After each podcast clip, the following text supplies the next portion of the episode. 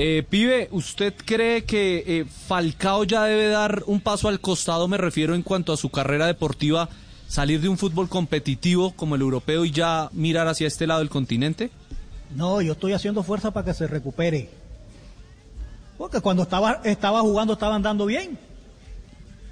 Cuando estaba jugando, cuando estaba bien, estaba jugando, creo cuántos goles, creo que lleva 10 goles, ¿no es?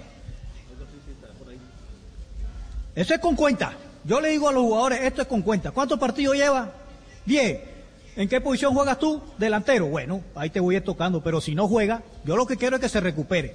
Porque mientras que él se recupere y esté bien, puede ayudar. El problema son las lesiones que lo cogió de seguido.